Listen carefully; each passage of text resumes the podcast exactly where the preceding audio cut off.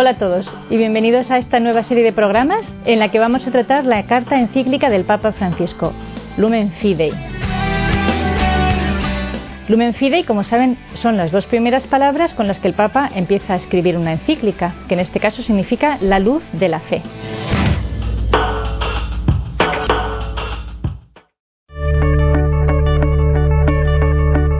Bienvenidos a un nuevo programa sobre la Lumen Fidei, la encíclica que ha escrito el Papa Francisco sobre la virtud de la fe. La fe que él propone que nosotros redescubramos como una luz que nos guía en el camino, una luz para nuestra mente, para nuestro entendimiento, que hace nacer o renacer, despertar en nuestro corazón aquellos deseos profundos, auténticos y fuertes que nos van a conducir en el camino hacia la plenitud de nuestra vida.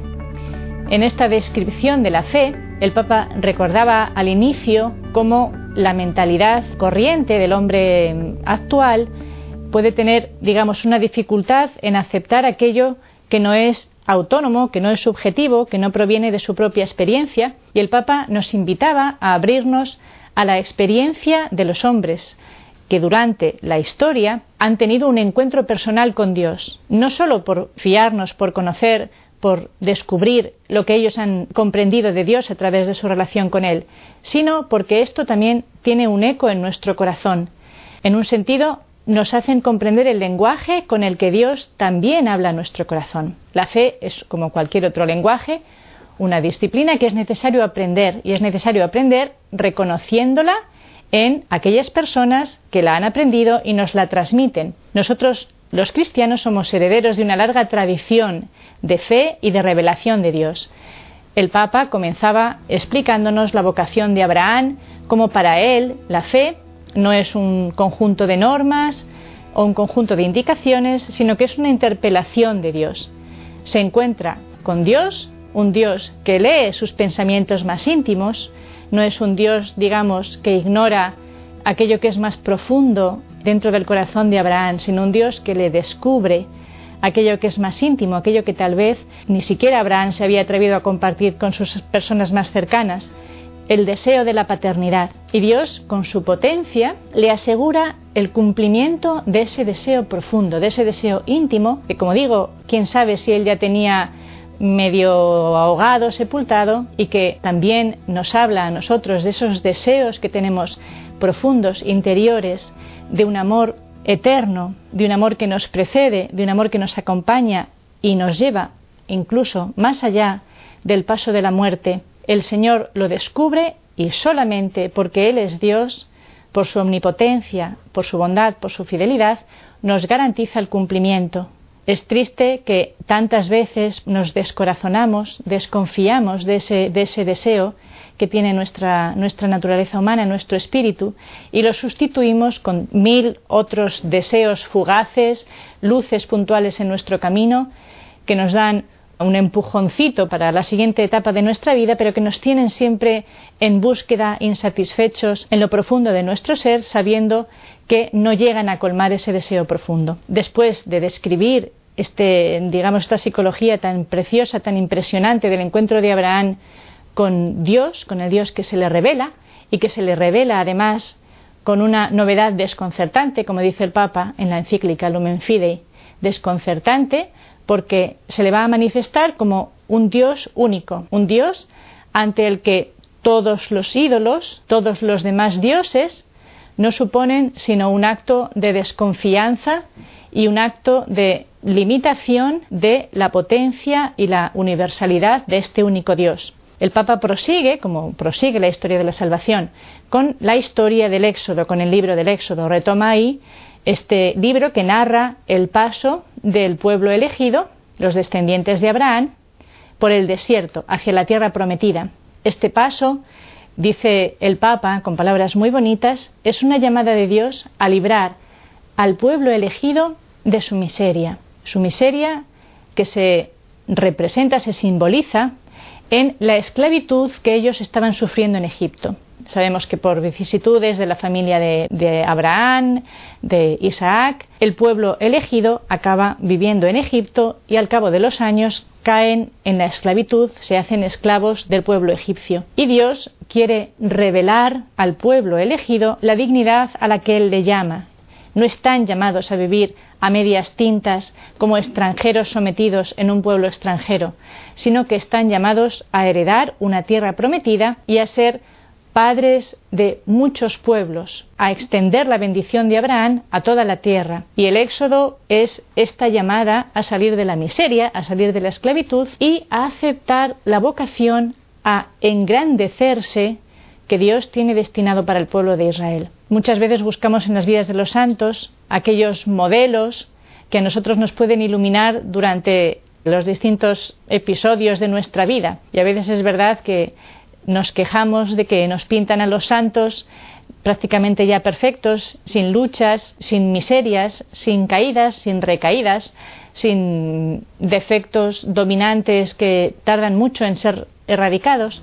Sin embargo, en el pueblo de Israel, en la llamada que Dios hace al pueblo de Israel, vemos reflejadas y representadas con toda su crudeza, con toda su naturalidad, podemos decir, todas las miserias humanas y vamos a ver cómo durante el éxodo, en esos 40 años de destierro, de, camino por el desierto, van a salir a la luz todas las dificultades que nosotros tenemos para avanzar en la vida, para avanzar en la fe. Es realmente una llamada a engrandecerse, a no quedarse en la posición cómoda, miserable, pequeña, pero al fin y al cabo segura, que garantiza una cierta comodidad, un cierto confort, para salir a la grandeza a la que Dios nos llama, por la que Él ha pagado con su sangre por nuestro rescate. En este proceso juega un papel fundamental, como decíamos ya al eh, explicar la introducción, al dar la clave de lectura que vamos a seguir durante este estudio de la Lumen Fidei, juega un papel fundamental la memoria. Los 40 años de desierto, el sed, el hambre, el estar sin abrigo, el tener que comer un alimento como el maná que es insustancial, que les hacía añorar las cebollas y la carne que podían disfrutar en Egipto, todo esto va a pesar mucho en la fidelidad del pueblo de Israel, como también pesa en nuestra fidelidad personal, en nuestro camino, como decíamos, en nuestra llamada a una grandeza a la que Dios nos llama, en lo que consiste la plenitud de la vida cristiana. Muchas veces vamos a anhelar aquella seguridad a, riesgo de nuestra propia dignidad, de nuestra propia libertad, eh, de nuestra propia grandeza. Y todo esto pesa muchísimo, muchas veces nos frena, nos hace lamentar a veces los años invertidos en un camino de fe. Y por esto el Señor, el pueblo de Israel, nos enseña cuánto peso tiene la memoria.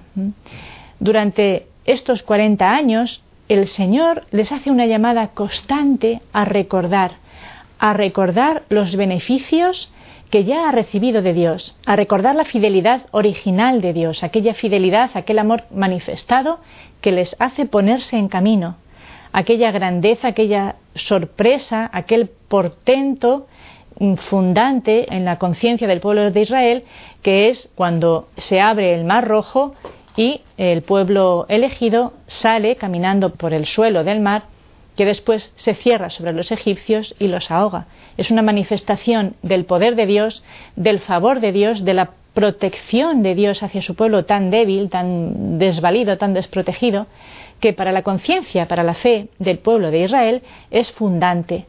Pero a medida que pasan los años, el tiempo desgasta muchísimo la memoria, desgasta muchísimo la experiencia, las experiencias que nos dieron los impulsos iniciales en nuestra vida, decae la conciencia, decae aquella fe, decae aquel impulso que es la luz de la fe. La fe, como digo, que no es una cosa que debamos creer, sino la experiencia de la potencia, de la bondad de Dios, del favor de Dios en mi vida.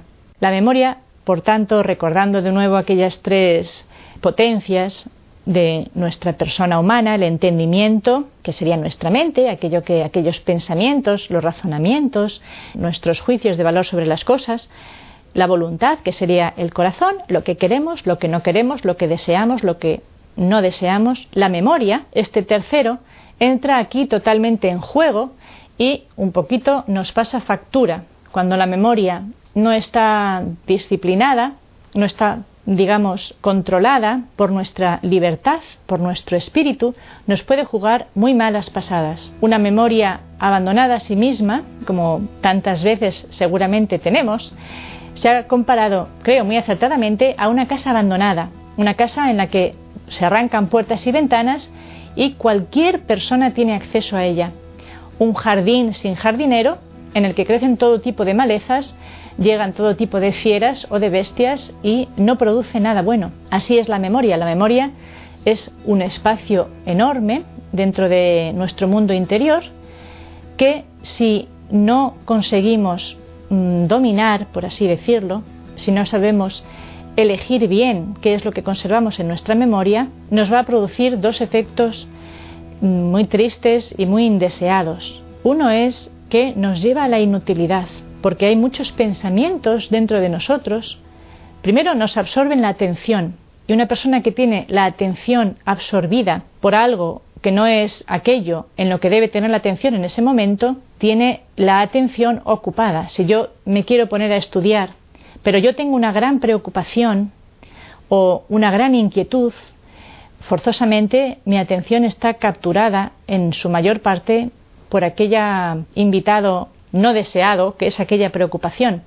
O si yo tengo que planear una cosa, tengo que pensar en proveer para el día de hoy o para el día de mañana, pero sigo aferrado a mis malas experiencias o a mis fracasos o a juicios negativos que voy cargando en el pasado, yo voy a perder iniciativa, voy a perder ilusión, voy a perder fuerza y por tanto, al final, una memoria no disciplinada me va a llevar a la inutilidad, a la larga y a la corta. Y otro segundo efecto indeseado de una memoria no disciplinada, de una casa en la que entran y salen personas deseadas e indeseadas, es la falta de libertad. ¿Cuántas veces experimentamos nosotros mismos que tenemos pensamientos de los que no podemos librarnos? Fundamentalmente, como decíamos, son preocupaciones, son pensamientos negativos y pues ustedes dirán, bueno, pero las preocupaciones son naturales, ¿no? Si yo tengo unas responsabilidades, si soy madre de familia, si soy padre de familia, si soy tengo a cargo cualquier cosa importante en la vida, forzosamente esto constituye una preocupación para mí, em, me puede quitar el sueño, me puede quitar el tiempo de ocio, no estoy libre mentalmente para distraerme, para, para relajarme o para tener silencio interior tan necesario para rezar, para reflexionar. Sin embargo, la preocupación es fundamentalmente una falta de fe, es no conocer a Dios, no entender que Dios es un Dios providente, que Dios está presente en mi vida. Recordamos como la revelación que Dios hace de sí mismo precisamente empieza por ahí, empieza por demostrar a Abraham de una manera amistosa, ¿eh? de una manera muy personal, yo te conozco, sé quién eres, conozco tus preocupaciones, incluso las no manifestadas, ni siquiera igual a ti mismo, conozco tus deseos y yo proveo por ellos. Solo tú tienes que abandonarte a mí, tienes que confiarte a mí, tienes que dejar que yo sea el sustento, el cimiento y el garante de tu vida los salmos nos ayudan mucho a recordar esta función de la memoria, a traer a la memoria los beneficios de Dios y a abandonar, por así decirlo, el peso de nuestra vida a la misericordia, a la fidelidad de Dios. Encomienda al Señor tus afanes, que Él te sustentará. Salmo 54. Decíamos en programas previos como el Amén, el Dios del Amén es el Dios que sustenta, es el Dios fiel, es el sustento seguro. Si nosotros nos agobiamos y nos preocupamos, debemos preguntarnos si tenemos un Dios. Puede ser que tengamos fe que Dios existe, etcétera, pero ¿es realmente el Dios de nuestra vida? ¿Mi vida tiene un Señor? ¿O me creo que soy yo la divina providencia y que debo proveer a todas las necesidades propias y ajenas? Descansa en el Señor y espera en Él. Salmo 36. Conocer a Dios, conocer a Dios realmente es descansar, es decir, descargad, como decía el Señor, cargad con mi yugo, que es, es suave, es ligero. Cargar con su yugo significa, bueno, seguirle a Él, como Él carga con la cruz, sabiendo que el verdadero peso de la vida no lo lleva el hombre. El hombre debe cumplir aquello, aquel ministerio, aquella función que le está asignada, sin ocuparse o preocuparse del resultado, por así decirlo, que debe ponerlo en manos de Dios. El Papa Benedicto pone una imagen que para mí es muy, muy visible, es muy expresiva. Hace notar cómo en la ciudad de Nueva York, en Estados Unidos, está en el centro de la ciudad la Catedral de San Patricio, que es una catedral muy antigua, una de las iglesias más antiguas de Estados Unidos, y que es una maravilla levantada, por supuesto, a la presencia de Dios entre nosotros, a Jesucristo, a la Eucaristía, a la fe de que Cristo, Dios, está con nosotros y Él es el que sustenta no solo mi vida, sino la fe de una nación entera que estaba desarrollándose cuando se construyó esta catedral.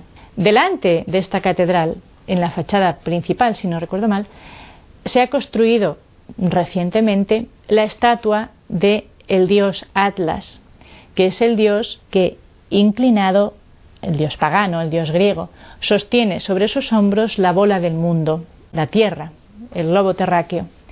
Y el Papa, utilizando esta imagen, decía cómo el hombre mm, tiene tendencia, digamos, a reaccionar así, cuando no abandona, cuando no confía su vida y el destino de la tierra y del mundo a Dios, que es el creador y el sustentador, porque Él es omnipotente, en último término lo que hace es cargar sobre sí el peso de esta historia, el peso de su propia vida, el peso de dar sentido y de llevar a término su misión y su vida, que en el fondo es un peso que al final le aplasta. Y es cierto que vemos personas que van agobiadas o van exhaustas porque se sienten cargados con el peso del mundo. Es una imagen que para mí es muy expresiva y que nos puede servir también como medida para juzgar cómo es nuestra fe. Si yo realmente tengo a Dios como Señor de mi vida, que quiere decir aquel que no solo sustenta mi vida, sino sustenta también la vida y la misión de aquellos que Dios me ha confiado, mi propia misión. Un elemento muy importante en la, la actualización de la memoria se realiza a través del culto. Dios llama al pueblo elegido que está constituyéndose, digamos, es un paso bastante primitivo, uno de los pasos primeros de la constitución del pueblo de Israel. Lo llama a adorar y a heredar, con un juego de palabras parece que utiliza el Papa en la encíclica. Adorarle su presencia en el Sinaí y de ahí avanzar y conquistar la tierra prometida. Adorar significa rendirse, en cierto sentido, significa aceptar que Dios está por encima de mí, no por encima de mí para someterme o para, anularme, para aniquilarme, sino precisamente como una luz, una fuerza que desde dentro me impulsa a llegar, como digo, a la plenitud a la que me llama, a la grandeza a la que me llama. Y dice el Papa Benedicto también de manera muy bonita que quien adora, quien realmente se postra delante de Dios, no se postra delante de nada más. El hombre tiene esa necesidad de encontrar algo que le llene de sentido, que le llene de ilusión, que le llene de alegría. Si ese alguien es la fuente verdadera de la ilusión, de la alegría, de la vida, del amor, el hombre acierta y entonces no ansía, no, no desea, no hambrea otras fuentes parciales. Sin embargo, quien rechaza, y esto también lo vemos durante la historia de Israel, cuando se rechaza al Dios verdadero, por la dificultad que hay a veces en seguir manteniendo el recuerdo de Dios, los hombres acaban postrándose ante ídolos construidos por, por ellos mismos. Esto es la idolatría y esto es la tentación que se manifiesta, eh, por ejemplo, cuando Moisés sube al Sinaí para adorar a Dios, el pueblo se cansa de esperar, se cansa también de seguir un rostro invisible, un rostro que no se puede imaginar, un rostro del que no puede tener una, una idea, un concepto, al fin y al cabo un rostro que no puede manipular, un rostro que se revela cuando Él decide, como Él decide y en la medida que Él decide. Es un rostro ante el que yo solo puedo estar en actitud de recibir y de esperar. Cuando el pueblo se cansa de eso, se construye un ídolo, un ídolo que por cierto pues es pues casi casi una burla, porque pues es, un animal, es un toro construido con los propios anillos o las propias joyas que ellos llevan, que es obviamente un dios creado por ellos mismos. Es prácticamente un Dios en el que es absurdo creer. Y sin embargo, esta es la, tentación nuestra. Ante la dificultad en esperar la manifestación de Dios o el cansancio de la memoria o el cansancio del corazón, preferimos aferrarnos a cosas, a personas, a situaciones que eh, al menos se nos hacen visibles o nos proporcionan un contacto inmediato. De ahí la necesidad de establecer el culto, porque es necesario para el hombre recordar la autenticidad de Dios, que existe un Dios, que hace innecesario que yo hambree o que yo esté buscando constante y ansiosamente cosas que me puedan llenar o cosas que yo pueda tocar. En el culto hay una, un doble juego de memoria, tanto en el culto judío como en el nuestro. El hombre es invitado siempre a recordar los beneficios de Dios. Y por otra parte, el hombre pide al Señor que recuerde su promesa, que recuerde su fidelidad, que recuerde la santidad de su propio nombre, porque el hombre se ve insuficiente, se ve insuficiente para corresponder, para merecer las promesas de Dios, entonces apela a la santidad de Dios.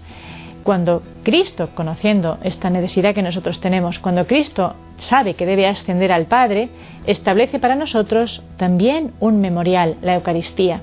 La Eucaristía es volver a hacer presente su muerte en la cruz para hacer que nosotros tengamos presente en nuestra memoria el precio que hemos costado a Jesucristo, el valor que para nosotros, para Él, tiene nuestra vida, la vocación celestial a la que Él nos llama.